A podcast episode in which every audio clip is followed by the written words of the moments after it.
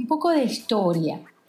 Los precursores clásicos de la teoría del conocimiento se remontan a Pitágoras, quien afirmaba que el hombre es la medida de todas las cosas, de las que son en cuanto que lo son y de las que no son en cuanto que no lo son. Platón afirmaba la existencia de un mundo de ideas invariables e invisibles sobre las que es posible adquirir un conocimiento certero. Pero es hasta Aristóteles que el conocimiento se ve como una adquisición vía directa mediante la abstracción o de forma indirecta deduciendo nuevos datos de aquellos ya sabidos mediante las reglas de la lógica. Estas reglas fueron expuestas sistemáticamente por él, por primera vez como ayuda para superar las trampas teóricas de los sofistas. Entre los fundadores medievales se pueden mencionar filósofos como Valentine Fromm,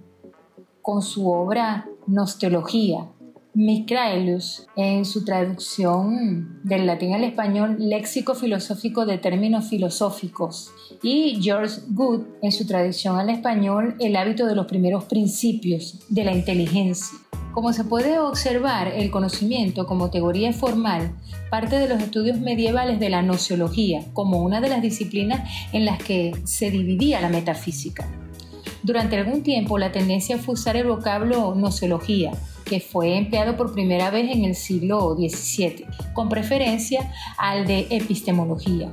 Luego, por tendencias escolásticas, se usó nociología en el sentido general de la teoría del conocimiento y epistemología como la disciplina que estudia los fundamentos de verdad que hacen objetivo el conocimiento, con lo que se fundamenta la existencia y el principio del conocimiento científico, diferenciándolo del saber como algo que se conoce sin tener la certeza de su veracidad. Es importante señalar que estas formas de utilizar los términos nociología y epistemología para referirse a distintas ramas del estudio del conocimiento ha sido más frecuente en español, italiano, alemán y francés que en inglés, por lo que en este último idioma se usan los vocablos nociología y epistemología indistintamente. Actualmente el estudio del conocimiento se ha apartado de la línea recta de la investigación nociológica, sobre todo en los estudios con el enfoque y desde dicha visión Davenport y Proussois, que señalan que el conocimiento se produce en y entre los seres humanos,